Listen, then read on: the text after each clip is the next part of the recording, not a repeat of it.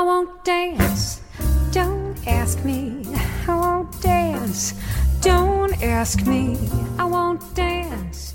Monsieur with you. Olá, bem-vindos ao Simples Vinho, onde a gente desfruta toda a complexidade do vinho de forma simples, quase um bate-papo. E o programa de hoje é para acabar com as desculpas para quem ainda não montou a própria confraria. Também estou pagando a minha dívida do programa passado, em que eu prometi este programa. Você vai ver que é simples e é uma delícia. Vamos lá? Muito bem. Eu sempre falo quão importante é degustar vinho e discutir, conversar com outras pessoas, comparar em confrarias. No programa 32 sobre a enofilia e a evolução de absolutamente todos os sommeliers que eu conheço que começaram sendo enófilos até virarem profissionais, esse ponto também foi batido pela Andrea Santos e o Mark Dollinger, que foram dois sommeliers que fizeram o programa aqui comigo. Pois é, além de importante, é legal. Experimenta. Mesmo que você seja um enófilo daqueles ultra preguiçosos, tipo meu marido querido, chacoalha essa preguiça e tenta. Faz uma, pelo menos um encontro e depois me conta. E eu tô batendo nessa tecla dos preguiçosos porque eu conheço, tipo, eu moro com um, eu casei com ele. Eu sei que os nerds de vinho não precisam de nenhum empurrão, já devem ter as próprias confrarias, devem se encontrar todas as semanas. Mas então, para os meus queridos e amados preguiçosos, vai lá, monta o seu grupo. E de quebra, a gente vai falar também das coisas que complementam a experiência. A gente vai falar da temperatura do serviço e das taças. Bora? Então, como o programa está carinhosamente pensado nos enófilos super mega blaster ultra preguiçosos, vamos dar um carinhozinho para eles. Para não assustar, começa de leve. Marca um encontro, pode ser na sua casa, ou num desses restaurantes que não cobram rolha. A gente viu que tem um aplicativo taxa de rolha que funciona super. Quantas pessoas? Seis eu considero um bom número. Cabe confortavelmente na maioria das casas.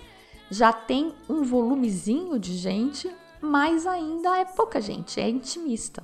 Seis pessoas, três garrafas. É uma medida bem razoável. Dá para degustar e dá para jantar depois com esses vinhos. Afinal, o objetivo é se divertir. Então, como a gente está cheio de, de dedos para fazer uma sugestão bem fácil de fazer, não complica. Das seis pessoas, escolhe três e cada uma traz um vinho. Tem nada mais simples que isso. Só estabelece uma faixa de preço, tipo a gente faz no amigo secreto do trabalho, para ninguém aparecer com um ganco enquanto o colega leva um vinho de garrafão. O objetivo dessa regra não é só financeiro, mas é também ter vinhos de qualidade comparável. Porque afinal vocês vão jantar com esses vinhos depois e é mega chato quando você está tomando aquele vinho legal, redondinho, macio e na sequência entra um vinho quadrado. O vinho quadrado sozinho, a gente eventualmente até toma ele, mas na sequência do vinho bom ele fica muito ruim, não desce. A degustação vocês sabem que eu recomendo fortemente fazer às cegas. Então vai caber a cada pessoa que trouxe o vinho estimar mais ou menos a ordem em que seu vinho deve ser servido. Tipo, você trouxe um Sauvignon Blanc, você vai falar, ah, o meu primeiro. Se você trouxe um Taná, você vai falar, ah, o meu por último. E vocês sabem o motivo disso, é porque se você tomar o Taná primeiro, a hora que você tomar o Sauvignon Blanc, vai parecer que está tomando água. A gente falou dessa escala de intensidade nos vinhos no programa 31 do Genovese Invertido e tem um infográfico no site também se você não se lembrar. Mais ou menos a regra é Sauvignon Blanc, Chardonnay, Pinot Noir, Merlot, Carmener, Sinfandel, Primitivo, Malbec, aí vem os mais parrudos, Syrah, Cabernet Sauvignon e Taná. Abram as três garrafas e provem os três vinhos juntos, ali na sequência, um do ladinho do outro, até para você poder voltar, comparar diretamente um com o outro. Se você tiver três taças para cada pessoa, melhor ainda. Eu vou falar de taças mais para frente. Aqui é só para provar, beber vai ser depois. Agora é só aquela cheirada, aquela bicadinha e as notas que vocês vão tomar para poder comparar depois. Então tá, mesmo nesse primeiro modelo, que é o mais simples possível, cada um traz um vinho, blá blá blá, tem que prestar atenção em detalhes. Tem detalhes que são muito importantes e a temperatura é o principal deles. Muito, muito, muito importante. Na dúvida, serve o vinho mais frio, porque na taça ele vai esquentar, né? No, no, durante ali ele vai esquentar. Então, na dúvida, serve frio que ele esquenta, o contrário não acontece. E aqui tem uma dicasinha, uma frescura de sommelier, que na verdade não é frescura. Já reparou nos filmes, na TV, quando as mulheres, principalmente as mulheres, né, com aquelas mãos lindas, manicuradas, a unha pintada, cheia de anel, elas pegam a, a, taça de vinho naquela parte bem gordinha. Eu acho isso super sexy, não é? Pois é, é sexy, mas tá errado. A taça tem haste e tem motivo para isso, não é só para ficar bonito. É para pegar na haste ou na base. Eu tenho mania de pegar na base, que acho que dá mais estabilidade ali para girar mas não é para pôr a mão na parte gordinha ali onde está o vinho, porque o calor da sua mão vai esquentar o líquido e a temperatura é muito, muito, muito importante, como a gente já falou. Se você não acredita nisso, faz o teste. O vinho fora da temperatura, o vinho mais quente, né? Ele fica muito mais alcoólico e tânico, no caso dos tintos. Estraga a experiência. Eventualmente, pode ser que você já tenha reparado em um profissional pegando a taça justo naquela parte gordinha, até com as duas mãos. E aí você dá aquela olhada de entendido e diz: Ah, esse cara aí sabe nada de vinho. Pode ser, mas tem uma grande chance de que ele esteja justamente tentando esquentar um vinho que está muito frio. Ok, então temperatura é importante. Eu preciso comprar um termômetro de vinho? Não, precisa de bom senso só. A temperatura é importante nos dois extremos. Se tiver muito frio ou se tiver sem nenhum frio, se estiver quente. Nesse meio do caminho, a gente resolve na taça mesmo, é fácil. O vinho branco e o espumante, se ele já tiver frio, põe uns 10 minutinhos no freezer. Se ele estava a temperatura ambiente, vai precisar de mais tempo. Já os tintos, uns 15 minutinhos na porta da geladeira, também já resolvem. Você vai sentir isso e você vai ter suas preferências pessoais também. Eu acho que eu gosto de vinho um pouco mais frio do que a temperatura ideal recomendada aí na, na teoria. Beleza, então? Não precisa de termômetro. Outros apetrechos. Taça. Que taça que eu preciso usar? Aquela maior zona ou a menor? Bom, para ser chato, Para degustação, a gente usa uma taça padronizada de degustação, é aquela menorzinha. A gente usava ela na escola, nos exames. Quem já foi em feira de vinho já pode até ter visto gente que leva a própria taça. Nossa, mas faz tanta diferença. Então, há controvérsias. Tem uma fábrica austríaca de taças, decanters, etc. É a Meca da vidraria de vinho, chama Riedel. São taças sensacionais que custam a partir de 25 dólares cada taça. Uhum, você ouviu bem? 25 dólares cada taça. E toda a linha dessa marca é baseada na ideia de que o formato da taça afeta e muito a percepção do vinho por vários motivos. A filosofia do Riedel é valorizar o trabalho do enólogo e a experiência do enófilo. Em resumo, de maneira bem simples, a taça para branco é menor, o corpo dela é menor, para pôr menos vinho e o vinho não esquentar. O que faz total sentido. Mas as taças Riedel chegam a ter designs específicos de acordo com a variedade da uva, tanto os vinhos brancos quanto os tintos. Então, por exemplo, a taça pro Pinot Noir é aquela maior zona, tem o corpo bem gordinho e a boca mais fechada, porque o Pinot Noir é um vinho muito aromático e com equilíbrio de acidez e doçura bem delicado. Então, segundo o fabricante, a boca mais estreita concentra mais os aromas, o que isso é natural, isso está cientificamente comprovado, inclusive por um artigo japonês. Eu deixo o link no post do programa se alguém tiver a curiosidade de ver.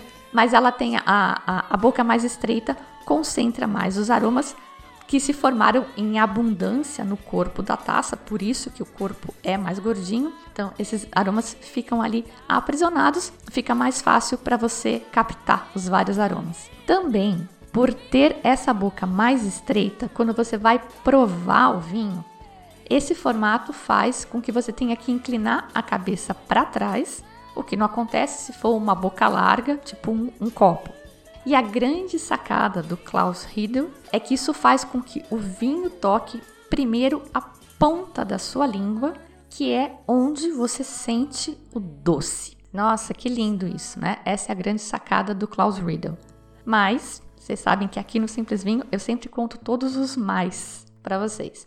Então, tem um artigo de uma pesquisadora de Yale dizendo que isso é mito, bullshit que isso nasceu de uma tradução mal feita de um paper alemão de 1901 e ficou, grudou. Todo mundo fala disso, vocês vão ver isso em vários lugares. No mundo do vinho é aceito como uma verdade inquestionável, mas essa pesquisadora, a doutora Linda Bartschuk, diz que isso é uma bobagem e que basta você fazer a experiência em você mesmo e vai ver que sente doce em todas as partes da sua língua onde há receptores, que é em toda a volta, no meio tem menos mesmo. Eu também, como vocês sabem, não acredito nas bruxas, mas acredito que elas existam. Então eu vou contar que eu fui numa degustação da Riedel e que o vinho de fato parece diferente quando você prova nas taças diferentes. Mas tem mais história. Eu lembro também nas aulas no meu curso de sommelier que nós todos usávamos aquelas tais taças padronizadas que eu falei no, no começo e que às vezes rolava um papo assim, olha. Nossa, esse vinho tem amora até não poder mais. Aí o outro diz: Não, no meu não tem. Ah, então experimenta aqui da minha taça. E aí um experimenta da taça do outro e os dois concordam que uma taça tinha, a outra taça não tinha. Pode ser que a taça tivesse suja, pode ser sugestão. O que sim está comprovado por esse estudo japonês que eu comentei, que é de dois, dezembro de 2015, é que o formato da taça favorece o aprisionamento dos aromas, então vai favorecer essa experiência de uh, degustar o vinho e de sentir os aromas. No copo, isso não acontece, e naquela taça larga, tipo coquetel, também não acontece, que foram os três tipos de, de recipientes que eles usaram. E que a temperatura também é importante. Os testes que eles fizeram, só na temperatura de 13 graus é que houve essa, essa concentração maior de aromas nas bordas da, da taça. Então, a gente sempre fala que tem muita subjetividade, sim, no mundo do vinho e que Freud explica muita coisa do que a gente pensa que acha nos vinhos. Estou preparando um programa bem legal falando disso. Mas, voltando ao tema das taças, a moda hoje, né, a crença hoje diz que as maiores são para tintos, sendo que as mais gordinhas que tem o bojo maior, são para esses tintos mais delicados e aromáticos, tipo Pinot Noir. A gente inclusive chama essas taças de Borgonha, de Burgundy, que é Borgonha em inglês. Borgonha é a região francesa famosa pelos seus Pinot Noirs. Se quiser ser bem chatinho mesmo, tem gente que diferencia taça de Pinot, é a simples, e a Burgundy seria aquela que dá uma abridinha na boca, sabe? Forma tipo um, um, um babadinho. Ela tem o formato normal de taça, vai afunilando na boca e aí dá uma abridinha. Eu já acho um pouco de exagero, mas estou comentando só para vocês saberem que tem. O outro tipo de taça para tintos, e eu vou falar só de duas aqui, porque como eu comentei, se quiser tem uma taça para Syrah, uma taça para Cabernet, etc. O outro tipo, mais geral, é o que a gente chama de Bordeaux. Ela é mais alta e mais magra que a Burgundy e é destinada a vinhos mais encorpados. Não sei quanto disso é influência do Riedel, mas a ideia é a mesma. A taça mais alta, o corpo, né, que é, que é mais alto, não a haste, direciona o vinho para o fundo da língua, onde supostamente você vai poder apreciar melhor vinhos mais encorpados, à base de uvas como Cabernet Sauvignon, Cabernet Franc, que são blends típicos da região, também francesa, claro, de Bordeaux. As taças para branco, a gente já falou que ela é menor, para caber menos vinho de cada vez, não esquentar, e o formato, ele é mais em U. A relação entre o bojo e a boca é menor. não tem tanta diferença entre aquela parte mais gordinha, o maior diâmetro, e o menor diâmetro na boca. Mas a ideia é a mesma. Os brancos jovens e mais leves vão nessas taças com o corpo mais curto, que direcionam para a ponta da língua, e os brancos mais encorpados vão na taça que tem o corpo mais alto, que direciona para o fundo da língua. Simples, né? Aí falta ainda a gente falar das taças para o espumante. Ah, mas essa é fácil, né? É aquela compridinha que parece um tubo para a gente poder apreciar as borbulhas subindo e a perlagem, que é aquele colarinho que forma no, no topo. Chama flauta esse tipo de taça, certo? Certo. Século passado era dessa taça que o pessoal gostava. Aliás, mesmo no século passado, mas mais pelos anos 80, a taça preferida não era a flauta, era aquela tipo taça de margarita, né? Que é bem aberta. Que dizem que foi moldada pelo seio esquerdo da Maria Antonieta, que é uma criatura do século XVIII. Então é uma taça que eles usavam desde o século XVIII. Agora, no século XXI, parece que estão descobrindo que o certo mesmo, de verdade, para valer agora, né? É que a melhor taça para o espumante é aquela taça do vinho branco mesmo. Algumas coleções da Riedel, inclusive, já trazem como sendo a taça de espumante uma taça muito parecida com a de vinho branco. Claro que tem preciosismo e detalhista no nível que você quiser. Então, a rigor, a taça flauta é para os espumantes secos. Para os mais adocicados, a gente usa uma taça que chama tulipa, que ela é mais longa no estilo da flauta, mas tem uma seção mais gordinha no meio que concentra os aromas florais. E tem ainda uma que tem o formato que é quase uma miniatura de taça de vinho, que seria ideal para concentrar os aromas de envelhecimento e, portanto, é indicada para aqueles champanhes chiques mesmo, os vintage. Mas, gente, é comércio isso, né? Eles vão inventar o máximo de detalhes imagináveis para você achar que precisa ter uma taça específica para cada tipo possível de vinho. Até por isso que eu contei essa história de como a ideia sobre o formato ideal da taça de espumante mudou com o tempo. Foi para te dar a confiança de escolher a taça que você quiser e conforme as suas preferências pessoais e financeiras.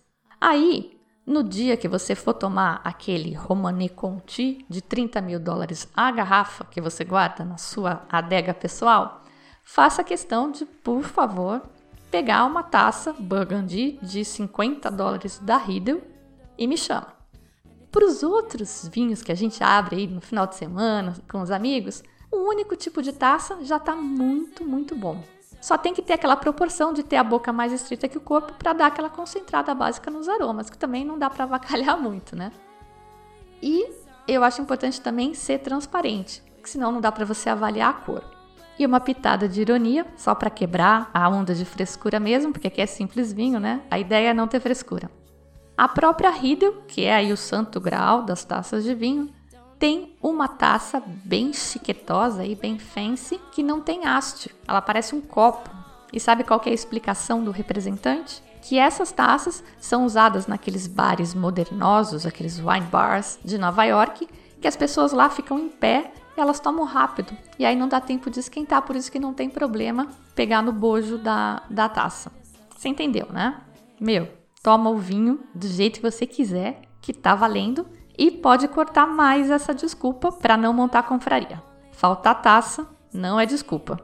Aliás, outro dia, a anfitriã da minha confraria, uma confraria de mulheradas que chama hashtag Descorteadas, ela não tinha taças suficientes para todo mundo e a gente combinou, cada um levou sua taça. É uma solução também. A minha única chaticezinha com taça é a borda. Não precisa ser de cristal, pode ser de vidro mesmo, mas de preferência mais fina, né? Eu não gosto quando, quando é grosso. E sem borda. Eu odeio borda e fica ruim até para limpar. Tem que ser aquele corte seco e reto. Então, falamos da taça, da temperatura do serviço e falamos do jeito mais simples possível de fazer a confraria para o nível preguiça Master Blaster, que é uh, de cada duas pessoas você escolhe uma para levar um vinho dentro de uma faixa de preço que vocês combinarem. No post do programa tem infográficos ilustrando os temas das taças e da temperatura. Para uma primeira confraria, para uma primeira experiência, cada um levar um vinho assim, tá ótimo. Eu comecei fazendo assim também. Mas a experiência vai ficar muito mais legal se der uma sofisticada nesse mecanismo. Coisa simples, mas que faz diferença. Tipo, estipula uma casta. Hoje é a noite do Sauvignon Blanc, noite do Cabernet Sauvignon. Ou combina terroirs diferentes para vocês explorarem os terroirs diferentes. Começa básico um brazuca, um argentino e um chileno. Ou faz com diferentes castas, como a gente fez na primeira confraria que eu fiz no, no programa. Tem até sugestão de vinho lá nos programas. Confraria de brancos. Foi um Sauvignon Blanc, um Torrontés e um Chardonnay, por exemplo. Faz as cegas. Vamos entender como a gente percebe cada uma dessas uvas. Confraria de tintos. Um Pinot, um Malbec e um Cabernet Sauvignon. Presta atenção quando você degustar. Anota, compara, discute e desfruta. Outra ideia para confraria: diferentes linhas de vinhos de um mesmo produtor, como a gente fez na confraria do Cabernet Sauvignon. Você vê que vai, vai crescendo, o vinho vai ficando mais encorpado, vai vindo madeira. Esses modelos já começam a ficar um pouco mais complicados e alguém vai ter que controlar a ordem dos vinhos. Por isso que é legal fazer esse esquema de cada vez ter um anfitrião que organiza tudo e depois racha os custos. Sempre dá certo isso. Uma outra possibilidade de fazer é com harmonização, igual a gente fez na primeira confraria que eu fiz aqui com participação de ouvintes, né? Um, um rosé, um branco, um tinto, o que que combina com queijo, o que que combina com carne, como é que eles se comparam com o queijo, com a carne, com o peixe. Uma dica um pouco óbvia, mas que tem que ser considerada. Os confrades têm que ter interesses alinhados, senão vai rolar frustração para todo lado. Você imagina, então você é super geek, você se esforça, pesquisa região, produtor, escolhe os vinhos com umas histórias super curiosas, interessantes, e aí você mata de tédio aquele seu colega, tipo meu marido, que só queria tomar uns vinhos e jogar a conversa fora. Aí, quando é ao contrário, quando é a vez dele organizar, ele vai no supermercado, pega os primeiros vinhos que ele encontrar na prateleira num preço razoável e quem vai morrer de raiva e de tédio é você, porque você não vai aprender nada novo nessa confraria. Ou talvez aprenda, sei lá, mas a chance de frustração é alta. Outra vantagem de fazer a confraria é que você divide os custos. Você pode juntar o pessoal para degustar, de repente, um único vinho que é super caro e que você jamais compraria sozinho. Meu enteado é enófilo também, juntou um bando de amigos para comprar uma garrafa de um vinho chileno chamado Alma Viva. Já ouviu? Acabei de pesquisar agora na internet. Esse vinho aqui no Brasil, você começa a brincar. Alma Viva 2013, 900 reais. Eles queriam experimentar, se juntaram, compraram, criaram regras para degustação. Regras são importantes. Então, obviamente, a pessoa que serviu ficou com uma taça aleatória para não ter perigo dela servir mais vinho para ela, né? E aí eles mediram com régua para dividir igualmente o vinho entre as taças. Quem for mais nerd e tiver acesso pode usar uma pipeta, coisa de laboratório. A gente viu no filme Som, eles dividiram um Chateau Petrus na pipeta. Mas enfim, é um jeito de experimentar esses vinhos super famosos e super caros. Uma outra vantagem que eu já comentei é que você pode comparar diretamente um vinho com o outro. Porque quando você toma um vinho num dia e aí no outro dia você toma um outro vinho, aí você quer comparar, você tem que puxar da memória, não é mais a mesma coisa. Ali na hora não, você pega, cheira de novo, você toma mais um pouquinho de novo, você compara direto. E você não vai fazer isso sozinho, porque você precisa abrir no mínimo duas garrafas. Depois elas acabam se perdendo, claro, né? Então, ter mais gente é legal por isso também. A sua confraria pode ter um nome, tipo essa minha que eu comentei, chama hashtag Descorteadas. E você pode ter até um blog para registrar lá toda a história da sua confraria. Ou uma página no Facebook no Instagram mesmo. E aí? Animou, né? Fala sério. Manda para mim então a história da sua confraria e vamos animar mais gente. Todo mundo tomando vinho. E vamos aproveitar e reservar aí uma tentativa dia 20 de dezembro, uma quarta-feira como sempre, para tentar fazer a última confraria Simples Vinho 2017 aberta, né, com, com a participação de vocês. Reserva na agenda, já vai escrevendo para mim para reservar o seu lugar. Conforme eu for definindo os detalhes, eu vou postando nos sites e nas redes sociais. Eu tô pensando em fazer com vinhos brancos e, e rosés.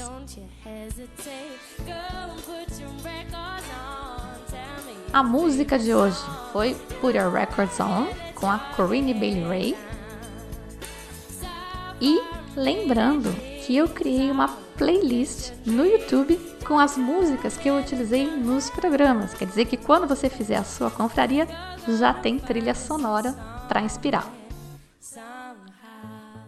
Para acompanhar os programas, já sabe, pode assinar o podcast ou seguir nas redes sociais Dá para ouvir direto no site também. E lá no site ainda tem mais informação. Tem os posts escritos, aqueles curtos e rápidos que eu chamo de vinho por taça. Tem o ABC, onde a gente vai adicionando os termos que a gente vai aprendendo ao longo dos programas. E tem sempre um resumo das informações que eu comento ao longo do, do programa, sempre de forma bem, bem resumida. Tipo, no programa de hoje tem os infográficos com a temperatura e com as taças. Se puder também, vale botar um likezinho lá nos Facebooks e nos Instagrams. Isso é importante para mim, para depois eu conseguir patrocínio, conseguir trazer vinhos para as confrarias e trazer mais informação para vocês também. Se der, passa lá, registra o seu like ou seu comentário. E não esquece de me escrever contando da sua confraria. Eu sou a Fabiana Knossaisen e vou ficando por aqui com um simples vinho. Tchim, tchim.